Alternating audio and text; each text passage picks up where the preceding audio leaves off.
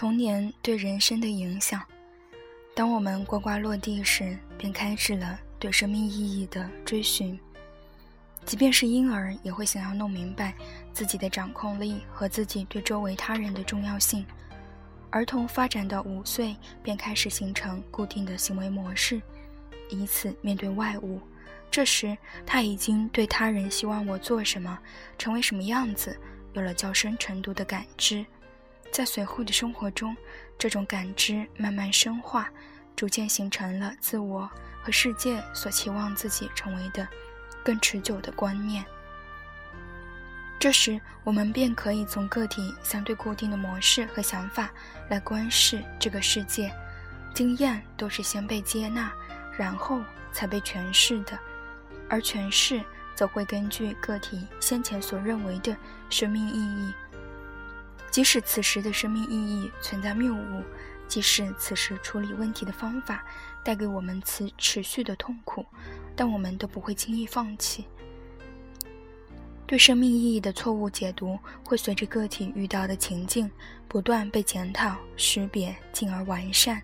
在一些情境下，个体甚至会被错误解读生命意义所使用的方法带来的危险后果所驱使，而不能完善自我。但是如果没有外在的压力，他们就认识不到其中的谬误，也就没有改进的可能了。一般而言，专业人士的指导可以帮助我们更好地确立正确的认知道路，进而帮助我们识别错误，从而找到正确的生命意义。我们可以简要来说明一下解读儿童情境的不同方式，在童年时期所经历的不幸。有时候可以被赋予完全相反的意义，比如有的孩子并不将自己的不快乐视为痛苦经历，而是看作吃得苦中苦，方为人上人，于是努力摆脱这个困境，为自己营造更好的未来。由此他会这么想：我一定要努力改善自己的生活，不让我的孩子像我一样经历这种痛苦。面对同样的情境。有的人则会这么想：上天太不公平了，其他人总是好运连连。既然上天待我这么薄，我凭什么还要善意的对待他人和世界？有的父母会这么解读：我小时候吃过不少苦，也这么过来了，为什么现在的孩子就吃不了一点苦呢？还有人可能这么想：童年时我已经吃过了足够多的苦。现在我做什么事情都应该得到上天的原谅。上述这些类型人的思想都会反映在他们的行为里。如果思想得不到改变，行为自然无法被改变。在此，个体心理学摒弃了决定论，经验并非成功或失败之母。我们的生活经验对我们没有太大用处。起决定作用的是我们赋予经验的认知和意义，所以说我们是自我决定的，决定于我们赋予经验的意义。如果我们将过去的经验作为未来生活的基础，那么我们很可能会一直错下去。所以说，生命意义不取决于环境，而取决于我们给予环境的意义，这个决定了我们。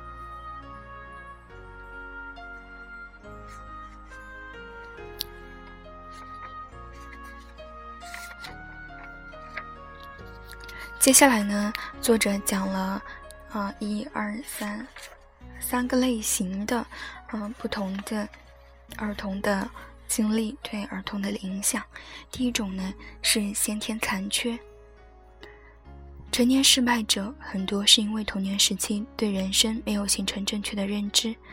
这其中，我们首先考虑那些婴幼儿时期存有缺陷或者患病的孩子。这些孩子从小经历坎坷和痛苦，怎么可能认为生命在于奉献呢？自己的人生比别人的都痛苦，自己为何还要去关心他人、为他人奉献呢？除非与他们有相同经历的人引导其学会关心他人，否则他们形成不了正确的认知。不仅如此，他们还有可能因为被身边的人不幸而自暴自弃。如果这时有人给予关怀和同情，反而会加重其自卑感。在这样的环境中成长，他们会渐渐失去价值感，觉得自己无用，认为整个世界都将自己抛弃了。我是第一个研究先天身体残缺或内分泌异常对孩子生活产生消极影响的人。现在这个学科分支已经成绩斐然，但其发展方向并非我所预期和期待。我一直想要做的是找到克服这种消极影响的方法，而不是企图证明这些人对生活的错误认知是其先天残缺所致。而且，我想说，先天残缺的器官，并不能强迫人们建立错误的生活模式。我们找不到内分泌腺对他们产生相同效果的两个儿童，我们却经常可以见到一些儿童，他们克服自身存在的困难。迎难而上，发展了更加完善的自我。从这点上来看，个体心理学并不倡导优生优育。很多人才为我们的生活和社会做出了贡献，但他们或有身体缺陷，或有后天疾病。他们克服自身障碍做出的贡献是有目共睹的。他们努力奋斗，坚韧不拔，耐力更强。他们做出了一般人做不出的业绩，所以只看外在，我们评判不了一个人的心灵好坏。既然先天缺陷不会导直接导致错误的生命观，那为什么这类人成年后更多走向失败？前面已经说了，先天缺陷的人在专业人士的帮助下，才更有可能纠正错误信念。但目前，大多数具有先天残缺的人都得不到正确的指导和帮助，所以他们的痛苦只能自己排解，由此变得越发自我。他们渐渐变得只对自己感兴趣，先天残缺产生的强大压力折磨着自己。成年后成为失败者也可以理解了。第二种容易出现错误认知的人群是溺爱儿童。家长对于孩子的过度宠爱是很多孩子产生错误认知信念的直接原因。在这些被娇惯的孩子的认知里，自己最大，自己的思想就是法律，自己无需努力便可以得到一切。他们认为自己天生与众不同，其他人就应该为自己服务。这是非常危险的。如果在生活中，他们一旦发现自己并非独一无二的，他人也不一定总是会为自己考虑的，他就会感到强烈的痛苦感，感觉世界都背叛了自己。被娇惯的孩子，从记事起便一直被娇宠，要啥有啥，对别人只有索取，没有回报。他们不懂得与他人的相处，还有除所求外。之外，其他的方式。当成年后遇到困难时，他只会求别人帮助。他们总渴望自己还能像幼年一样集万宠于一身，幻想着当大家重新将自己视为焦点时，处境就又可以跟从前一样。这样的孩子长大后很可能成为社会的毒瘤。在工作上，他们会伪装自己，表现出。谄媚的姿态，表里不一，私底下一有机会就损害他人的利益。他们不懂合作，无法跟他人合作完成某件事情。如果周围人对他不热情，他便视别人为自己的敌人，百般攻击。在他的认知里，他觉得对不起他的人会遭到周围所有人的唾弃，所有人都应该帮助自己报复之。如果身边人不与其同仇敌忾，他就视其为叛徒，产生被出卖感；而背叛者受到自己的攻击是罪有应得。当所有人都与之相悖时，他不会觉得自己存在问题，而会觉得所有人都背叛我，与我对着干，对不起我。被娇惯的孩子，无论是蓄意伤害他人，还是对他人居心叵测。他们的思想在本质上是一样的，对人生的理解都是错误的。如果这样的孩子一直将自己至高无上、自己是王作为生命意义来解读，不管对外采取怎样的方法，他都不会得到完善的发展。第三种容易产生错误认知信念的人群是被忽视的儿童。这类孩子的思维中没有关心和合作的概念，因为这些对他们是如此陌生，所以在成年生活中遇到困难时，他们不懂得去求助于人。而如果别人不主动提供帮助，他们便会觉得世界对其是冷漠的，自己是受漠视的。他们不懂得如何博取他人的帮助和尊敬，想要得到他人的帮助，首先要学会帮助他人，在他的认知里是行不通的。他们不相信别人，因为连自己都不可信。事实上，情感因素在一个人的发展中所起到的角色，胜过任何的生活经验。孩子出生后，母亲所做的第一件事，就是让孩子信赖自己。进而信任身边的人和事。如果母亲在这点上没有做好，孩子在后续发展中便很难对外界产生信赖和兴趣。一个人对外在的兴趣是需要培养和练习的，如果得不到培养，则很难展现出来。对于被忽视儿童进行的研究结果发现，这些孩子缺乏合作意识，独来独往。难以融入社会，不好沟通，不懂得寻求帮助，也不主动帮助他人，这样的人生有什么意义？其实，对于被完全忽视的孩子，我们暂且不讨论，我们只管那些受到某种程度忽视或某方面忽视的孩子，因为一个孩子如果完全被忽视，估计都活不过婴儿期吧。总而言之。被忽视的儿童缺乏对人和对社会的依赖感，很多成年失败者在幼年时都是孤儿或是私生子，这是对我们文明的讽刺。下面我来总结一下，这是作者：身体残缺、被过度娇惯和被人忽视的儿童，是最容易形成错误认知信念的。有过这些经历的儿童，大多需要外在他人的帮助来纠正其错误的生命观，单靠他们自己的力量是很难改变对于生命意义的解读的。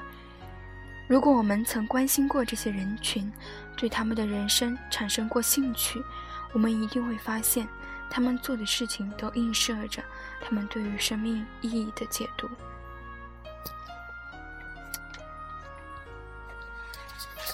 那我觉得这一篇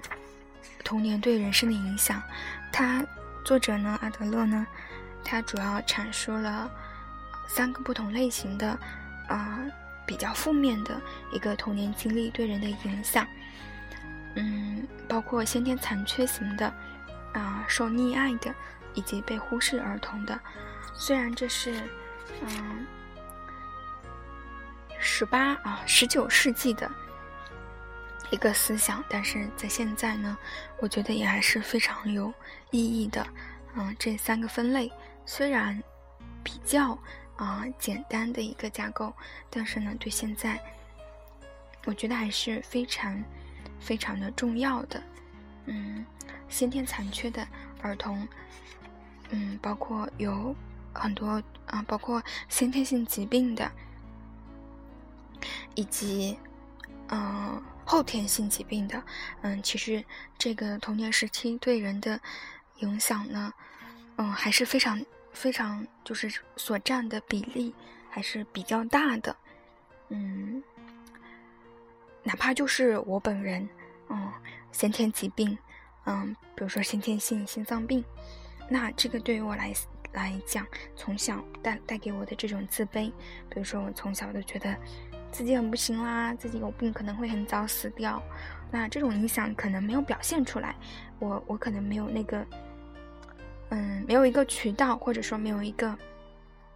没有一个方式，呃，没有人教授我这种方式去去处理这种信念，嗯，当然，这种信念确实是自己在嗯面对这个现实的时候所形成的认知，但这认知不一定是正确的啊。就是说，可能你有先天疾病，但是嗯，但是就像作者所说的，真正影响你的是你对啊你对一个事件的认知，你赋予它的意义。如果你认为它对你的生活有很重要的决定作用，你觉得？就是因为我先天有病，所以我就过不上，嗯，有意义的一生，或者说过不上比较充实的人生，过不上很好的生活。那可能这个事情就会对你造成这么严重的影响。但是如果你认为你把它看作是，嗯，除了这方面，我其他方面都很好啊，嗯，可能它对于你的影响来说会更小一点，或者可能还是会更积极正面一些。那这种经历确实，我觉得作者说的非常的对。这种经历确实不是一个孩子能够自己形成的，啊，他往往是需要，嗯，需要通过外界，外界会给他很多反馈，比如说负面的啊、正面的呀。他只有在接触到正面的时候，嗯，更积极的一些的认知，他才会想到，哦，原来我还可以选择更。积极的认知，而不是说我我只能把它看作是一个特别糟糕的事情，上天对我这么不公平。往往，嗯，往往就是在一个人一个孩子来说，他自己面对这样的现实的时候，他其实是没有能力去处理的。他其实是绝大多数人都会形成负面的认知，然后在日后的工作中要花很多的，如果有机会。嗯，自我疗愈，通过呃更广阔的世界、更广阔的生活、更丰富的人生经验、经历，啊，他可能会慢慢的开始矫正这些认知。但是如果这些认知伴随着他的一生，我就是因为这些，所以我我就过不上，我的人生注定是悲惨的，那他很可能这这一生就是悲惨的。所以可能真正的嗯。在早期的这样的一个工作中是非常重要的一个引导吧。第二种就是呃溺爱，嗯，我觉得这个好像不用说了，因为在不同的呃时候吧，不同的总会有，就像早先说呃。就是再再晚早一点，我们九零后在很小的时候会被称过小啊小公主、小皇帝这类的批判已经非常多了。那现在这些小公主、小皇帝都长大了，然后最近有一本书特别的火，但是我还没有看。啊，是武志红老师写的《巨因果》啊，这些嗯小皇帝、小公主长大了，他们就变成了嗯大皇帝、大公主，就是嗯被吴老。吴志红老师称为是巨婴，啊，他们这些，就是说，就是说，嗯，被就是童年时期被溺爱的儿童，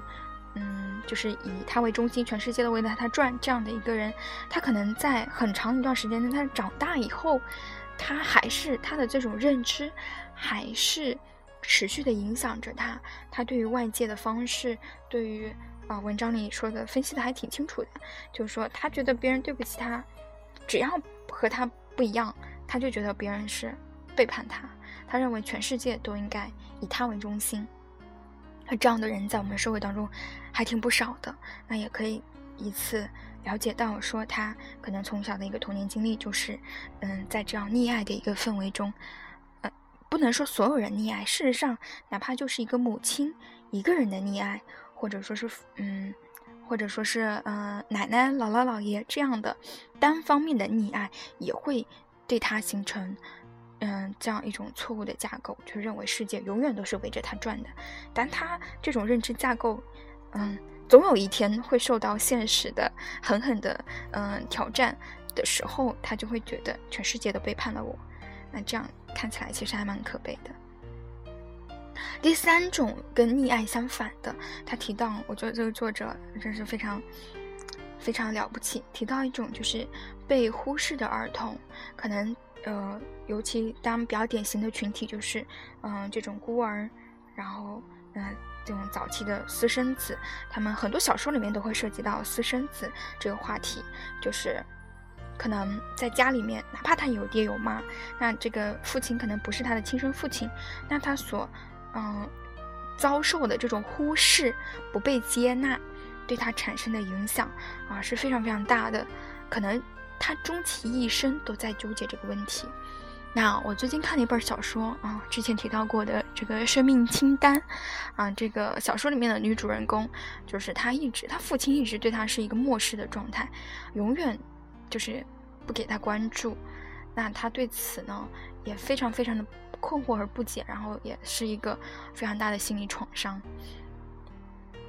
嗯，那他就是属于这种私生子的状态。我们可以在呃很多不同不同的。小说中接触到这方面的，那这种情节可能会，包括他产生的这种认知，会对他来说会，嗯，他不能接受，他不知道，不懂得求助别人，也不懂得和别人去合作，嗯，这种漠视，他觉得自己受漠视，嗯，往往他对外界的反应也是，他他会漠视这个外界。就他不懂得这个互互互动的这个方式，嗯，行为。那么在这样可以想可以想见，在这样的一个童年中被忽视的童年，嗯中长大的小孩，可能